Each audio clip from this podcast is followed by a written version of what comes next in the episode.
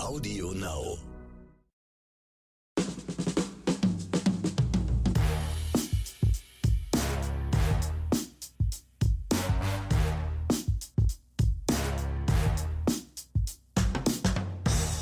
Liebe Zuhörerinnen und Zuhörer da draußen, hier ist wieder eine neue Folge Oscars und Himbeeren, der Film- und Serien-Podcast, der euch am meisten begeistert. Sagen wir es doch, wie es ist. Und hier ist mein Filmbuddy, äh, der das wandelnde Lexikon, was Filme angeht, Serien auch, Ronny Rüsch. Hallo. Ah, ich dachte, ich dachte, du redest von Steve Gätchen jetzt gerade, aber du meinst mich. Ich meine dich. Okay, danke dir. Ich habe Steve Gätchen noch nie kennengelernt. Er soll einiges wissen, aber ich bezweifle es.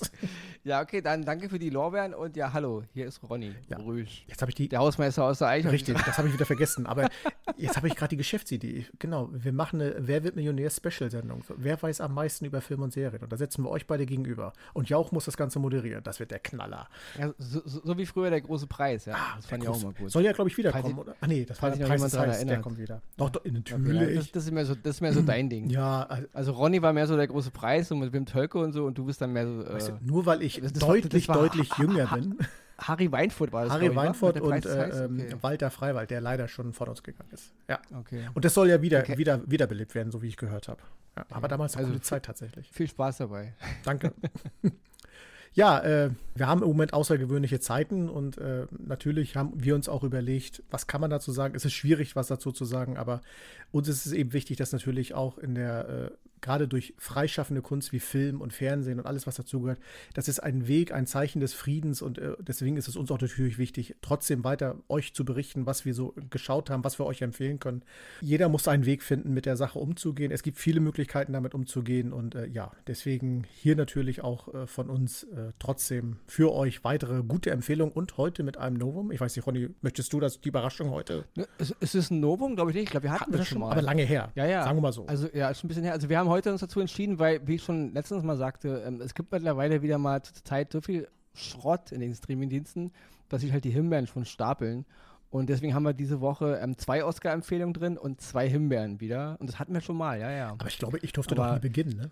Womit? Mit dem Oscar, dass ich mal den ersten Oscar Doch, präsentiert doch, War doch, auch schon? natürlich. Ja, ja, das war auch schon. Wir nähern uns der 100. Sendung. Leute, wir nähern uns der 100. Sendung. Ich sag's nochmal. Das ist, äh, ist schon so, der, Nein, ne, nein. der Kopf äh, voll also, gespeichert. ich weiß nicht, ich habe in der Regel, ha- hat Ronny immer so den ersten Oscar, aber du ha- hattest auch schon den ersten Oscar. Krass. Doch, doch. ja. Genau, das ist auch heute eine Sache, genau. Auch äh, Axel hat darf heute den ersten Oscar präsentieren. Und ich freue mich. Weil, genau, also wir haben heute wirklich einen, einen also einen, äh, Axels-Oscar. Ro- Ronny hat heute nur einen Klassik-Oscar im Gepäck, einen richtig krassen Klassik-Oscar Also, mit einer großen Geschichte, ja. Und natürlich die beiden Himbeeren, weil die mussten einfach mal sein. Oh ja, also oh die ja. haben mich beide ein bisschen geärgert. Also der eine mehr als der andere, aber ja. dürft ihr sehr gespannt sein, Ende. wer mehr und wer weniger.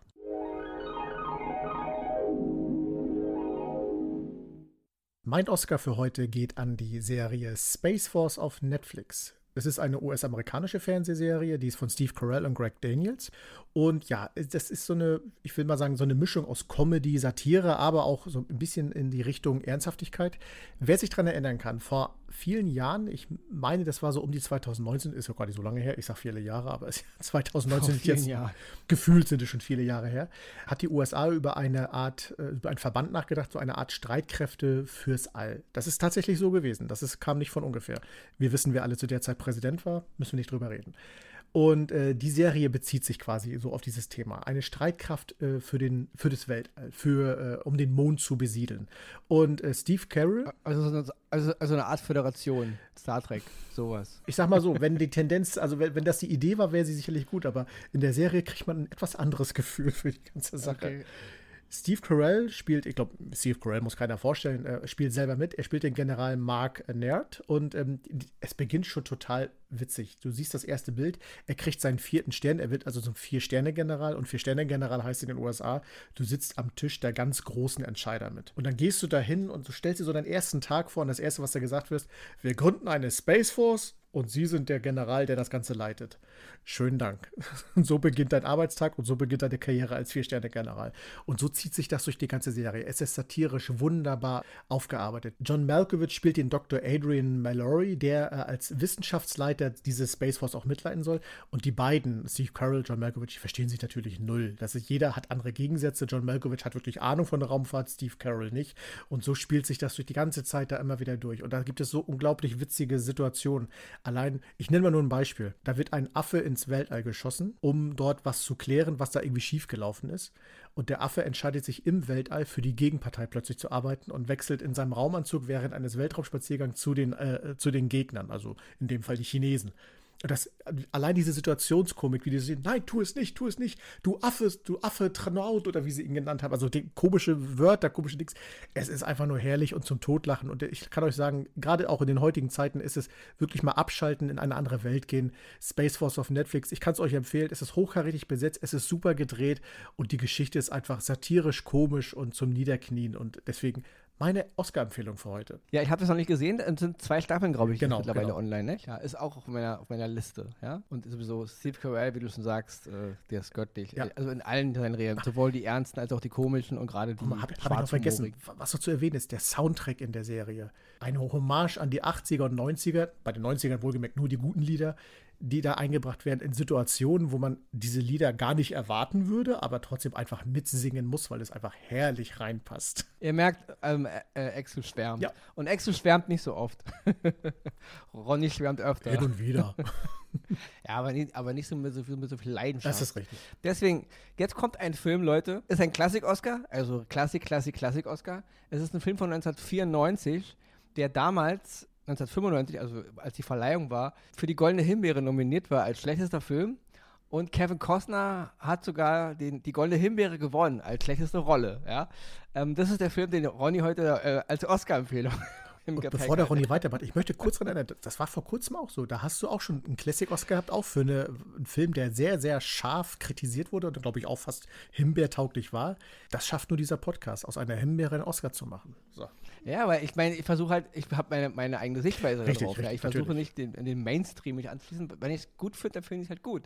Und das ist wieder so, eine, es war damals auch so eine Zeit, in, so Ende der 90er, Mitte der 90er, wo Kevin Costner sowieso ein rotes Tuch war. Also da kamen ja dann Filme wie, wie Waterland, auch der hat, war dann für die, für die Himbeeren nominiert, dann kam ein Film wie Postman, der hat sogar, glaube ich, die Goldene Himbeere gewonnen. äh, 1998. Es war halt so eine Zeit, und der war sowieso, erst war er so der große neue Star und auf einmal wollten alle auf ihm rumhacken. Ich muss ehrlich sagen, ich fand weder Postman besonders schlecht, noch Waterworld. Ich meine, klar, die hatten ihre Schwächen, aber es sind im Grunde keine grottigen, schlechten Filme, so wie sie immer dargestellt werden. Und jetzt kommen wir aber zu meiner Empfehlung. Und zwar geht es um den Film Wyatt Earp. Den Namen Wyatt Earp muss ich ja nicht erklären, ist halt eine Wildwest-Legende, ja, der Amerikaner. Der Film kam 94 in die Kinos, ja, und der hatte schlechte Kritiken und wurde runtergerissen. Ist, selbst heute ist er, glaube ich, nicht so beliebt, ja. Ähm, ich muss ehrlich sagen, ich habe Wyatt Earp damals gesehen.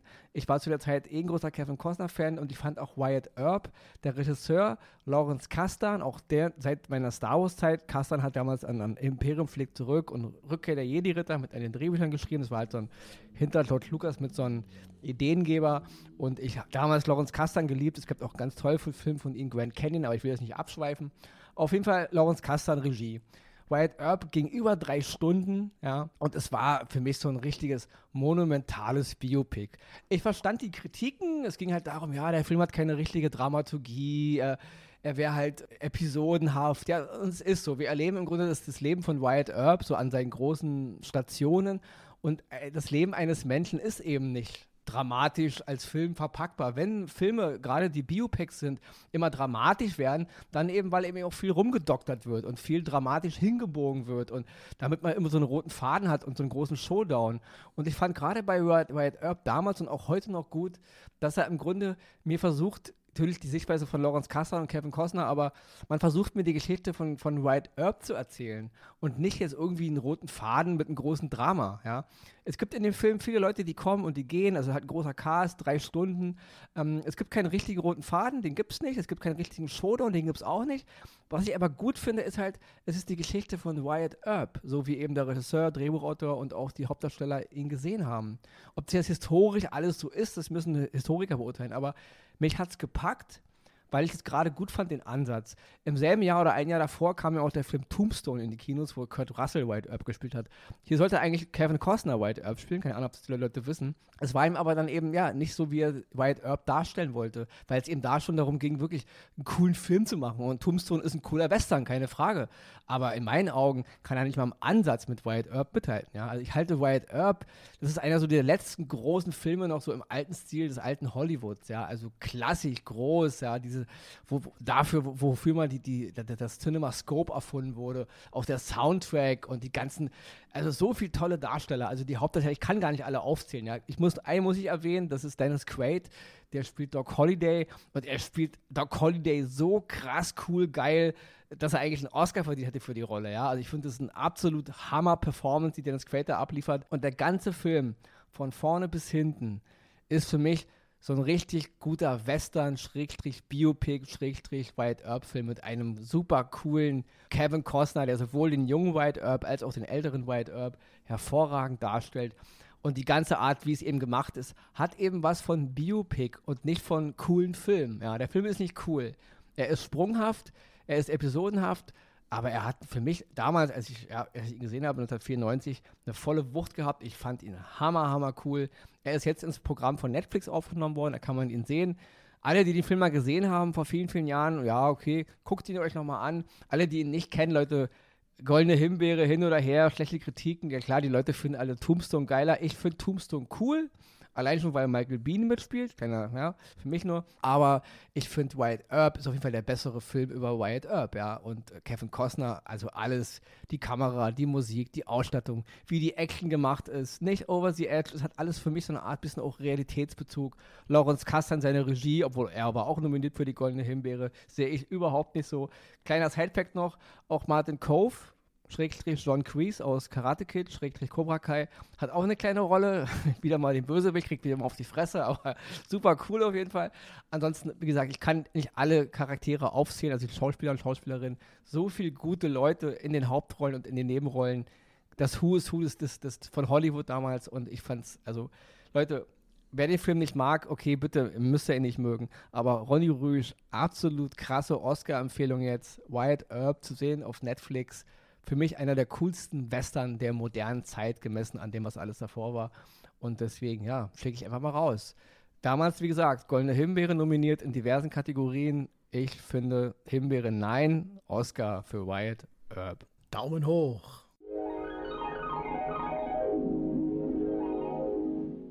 Und damit geht's ab in die Obstabteilung zu den Himbeeren. Davon haben wir zwei heute im Angebot. Ja, ich weiß nicht. Äh, die erste, über die wir gleich sprechen, ist das die, die dich noch mehr aufregt als die zweite? Oder Nee, ich würde sagen, wir fangen mit der an, die mich nicht ganz so aufregt. Gut. Also die, die, die, über die zweite können wir ja beide reden. Ja. Die uns, also mich regt die richtig auf, dich ein bisschen oder auch richtig, keine Ahnung. Du warst ja innerlich, innerlich bebig immer. Das genau. also ich nehme erstmal die erste Himbeere, die mich nicht ganz so wütend macht, wo ich einfach nur, einfach nur eine fatale Chance sehe.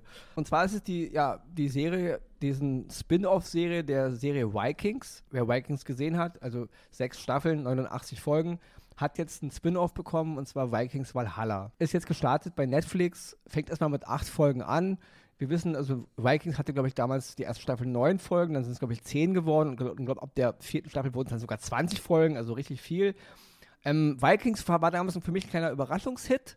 Also gerade die, die Hauptdarsteller jetzt, Travis Fimmel, Catherine Winnick und auch Gustav Skarsgård, die waren unverbrauchte Gesichter, das war irgendwie so frisch und die waren auch gut, sie waren irgendwie, hatte das was, was Authentisches. Ja, wir wissen, Vikings ist nicht historisch nicht ganz korrekt, da wird viel bisschen hingebogen, aber Leute, so ist es nun mal. Es kann nicht immer alles nur ähm, Dokumentation sein. Kann man sich drüber streiten, einige Sachen hätten nicht sein müssen. Dennoch, Vikings hatte so einen brachialen Impact, wo man so sagte, ja, cool irgendwie. Hat auch dann mit den Jahren immer mehr Fans gewonnen und ist dann eine richtig coole Serie geworden. Hatte vielleicht einen kleinen Hänger in der vierten Staffel, ja, aber im Großen und Ganzen eine runde Sache mit einer coolen Geschichte und die ganze Wikingerzeit. Okay, war ein mega Erfolg. Serie wurde dann beendet und jetzt gibt es natürlich dieses Spin-off mal, weil man will ja immer diesen Rubel weiterrollen und ja, wenn man keine neuen Ideen hat, dann fängt man eben an, das alte nochmal aufzugucken. Okay, Vikings Valhalla handelt jetzt 100 Jahre nach den Geschichten von Ragnar Lodbrok, hier gespielt von Travis Fimmel. Und ja, was soll ich sagen? Die Serie lässt sich überhaupt gar keine Zeit mit ihren Charakteren. Ja, also man, gerade in der, in der ersten Staffel damals von, von dem, von dem, äh, von dem Ursprungs-Vikings, haben sich die, hat sich die Geschichte entwickelt. Man ist so reingesogen worden, Stück für Stück. Jetzt fängt man sofort an, erste Folge gleich, diverse Charaktere und gleich große, äh, große Gewalt und Kämpfe und, und man ist dann nach zwei Folgen schon in riesigen Schlachten und also es wird keine Zeit gelassen für die Charaktere, dass man da irgendwie mit, mit, mit denen so äh, warm wird. Und das nächste ist auch, wie es so dargestellt wird, ja. Bei Vikings fand ich noch stellenweise sehr grob und grob schlechtig auch und irgendwie auch rau. Ist jetzt so eine Art ja, alles weichgespült. Also alles sieht wieder so ein bisschen nach Werbeästhetik aus. Die Hauptdarsteller sind alle wunderschön und haben coole Friesen und ja, ein Model jagt das nächste Model, ja, und ja, es, sieht, es, es ist optisch ganz nett, auch gerade so die Schlachten und auch, es ist alles cool, auch die Musik ist stellenweise nicht schlecht aber es, ist, es hat keinen Biss. Es wirkt wie, der fünfte Aufguss. Oh, der Tee wurde heute nicht getrunken, mache ich ihn morgen nochmal warm. Wurde auch nicht getrunken, mache ich ihn übermorgen nochmal warm. Und in drei Wochen mache ich nochmal denselben Tee warm. Ja? Also das ist alles so, äh, es hat überhaupt keinen Mehrwert. Ja? Und wie gesagt, man macht halt erst acht Folgen in einer Staffel. Man will angeblich fünf Staffeln machen, großes Projekt ich muss echt sagen, also die, der neue Charakter, einer heißt ja eben Live Eriksen und Freddy ist Eriks Dortier, ja. Große Abenteuer jetzt, auch da wieder historische Fakten, wieder so grob angelehnt an was ein bisschen war. Da wird ein bisschen hin und her ge, auch wieder gebogen und gebrochen und Hauptsache man hat eine stylische, Geschichte auch so eine Sache. Es gibt ja eine Stadt in der, also die fiktive Stadt Kattegat, die ja schon in Vikings eingeführt wurde, ist natürlich jetzt ein bisschen größer und auch hier wieder so eine Sachen, ähm, da ist natürlich jetzt eine dunkelhäutige Königin. Ich meine, wir sind hier im Wikingerreich und es gibt einmal eine dunkelhäutige Königin. Kann man natürlich aus historischen Gründen, ja, ist es ja alles nicht ganz genau zu nehmen. Und äh, ja, wer weiß, ob es nicht auch wirklich so war. Ja, klar, möglich ist alles, ja.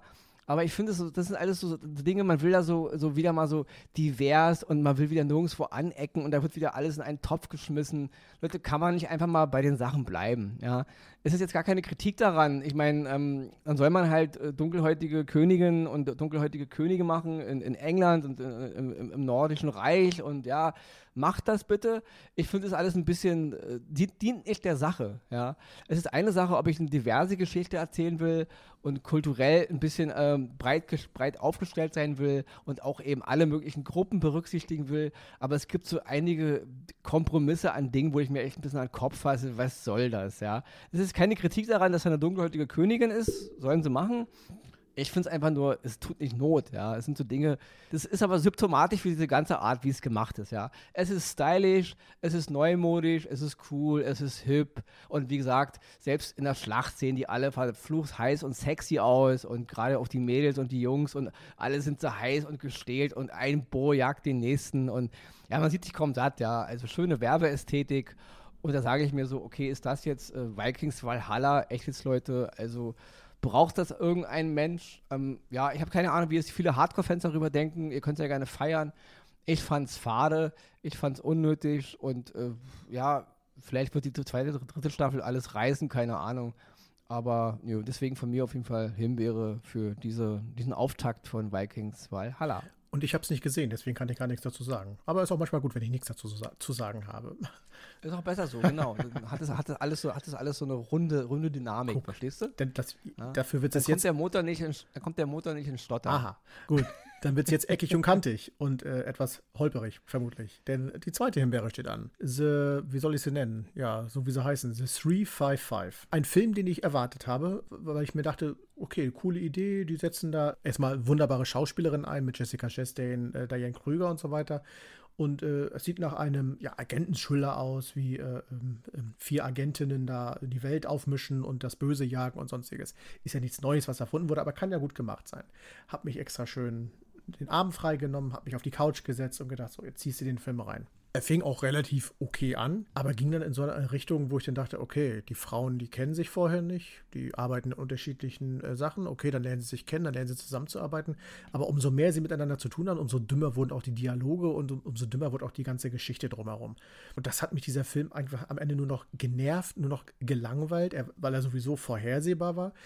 Und die, die Story mit, ja, es geht um Cyberkriminalität. So viel kann man äh, sagen. Ein bisschen weiter, größer aufgebaut. Natürlich irgendwas ganz Allmächtiges, was die ganze Welt irgendwie bedroht. Ja, mag alles sein. Aber es ist irgendwie, die Bedrohung an sich spielt in der ganzen Zeit irgendwie keine Rolle, sondern irgendwie nur dieses Zwischenmiteinander und wer mit wem und wann und warum und warum äh, bist du traurig und was ist mit deinen Kindern und was ist. Ich, ich hab's nicht gecheckt. Warum Penelope Cruz da wirklich mitgespielt hat, weiß ich nicht. Sie hat am Ende einen Moment gehabt, wo alle sagen so, oh, Ja, das war's. Das ist deine Rolle gewesen. Und das ist einfach unglaublich traurig, weil wenn man sieht, was für ein Cast da zusammengestellt wurde und äh, was für eine Geschichte dann einem präsentiert wurde, das hat mich tierisch enttäuscht. Das ist ein langweiliger Film. Ich bin froh, dass ich nicht im Kino gewesen bin, sondern ihn jetzt nur auf dem Streaming, äh, im Streamingdienst gesehen habe. Übrigens zu sehen bei Sky.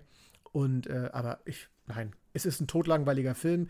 Die schauspielerische Leistung ist sehr enttäuschend und deswegen gibt es von meiner Seite einfach eine fette, dicke Himbeere, weil äh, tausendmal gesehen und tausendmal besser gesehen. So muss ich es einfach sagen. Und jetzt sagst du. Ja, ich versuche mich kurz zu halten. Also das 355, genau, Best Guy zu sehen. Ein Film mit Jessica Chastain in der Hauptrolle und eben auch basierend auf Jessica, Jessica Chastains Idee es war ihr persönliches Anliegen, diesen Film zu machen, weil sie einen Frauen-Ensemble-Film haben wollte, der, ja, wo halt die Frauen, die moderne Frau eben es aufnimmt im Grunde mit Charakteren wie James Bond, Jason Bourne, Agentenfilme halt, bla bla, Mission Impossible.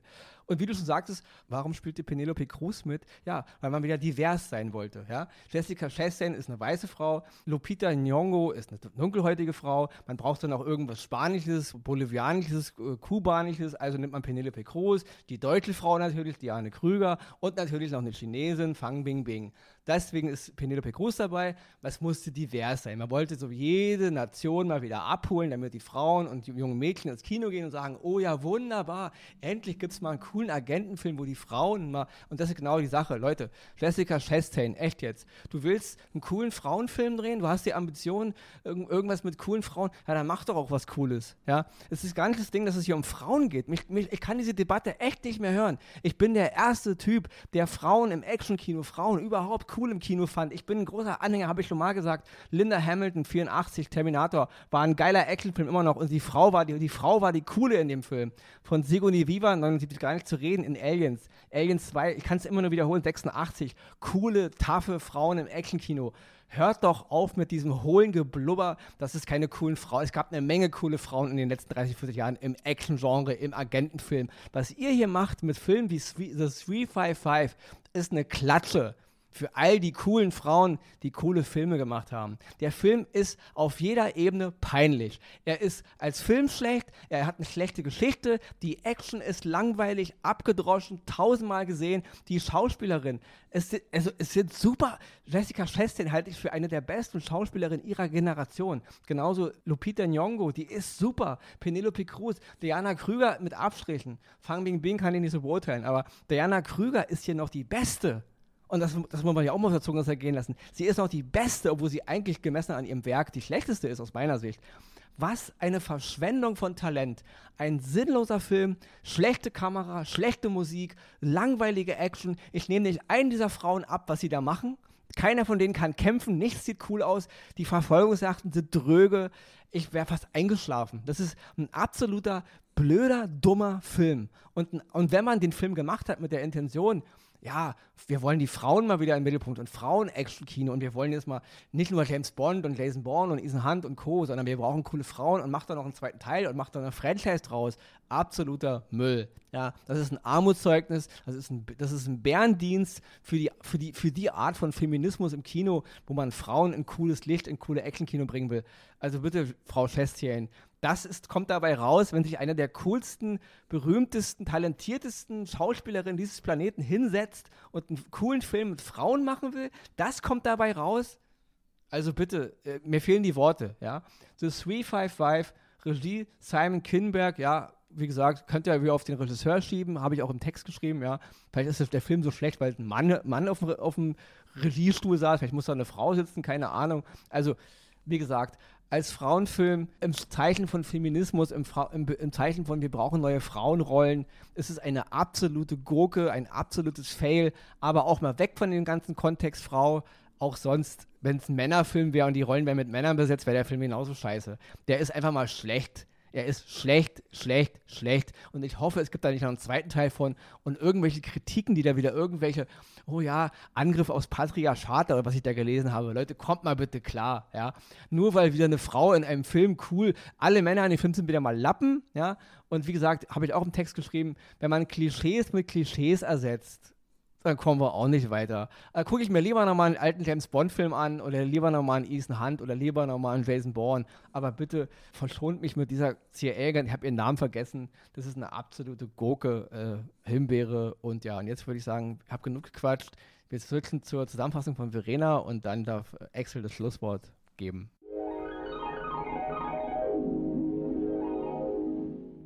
Die Oscars gehen dieses Mal an Space Force, US-Comedy-Serie mit Steve Carell und John Malkovich, zu sehen bei Netflix. Wyatt Earp, biografischer US-Western von Lawrence Kasdan mit Kevin Costner, Dennis Quaid und Gene Hackman, zu sehen bei Netflix. Die Himbeeren gehen in dieser Woche an Vikings, Valhalla, Spin-off-Serie von Vikings mit Sam Collette, Frieda Gustafsson und Laura Berlin, zu sehen bei Netflix. The 355, US-Agentenfilm von Simon Kinberg mit Jessica Chastain, Lupita Nyong'o, Penelope Cruz, Diane Krüger und Fan Bingbing, zu sehen bei Sky.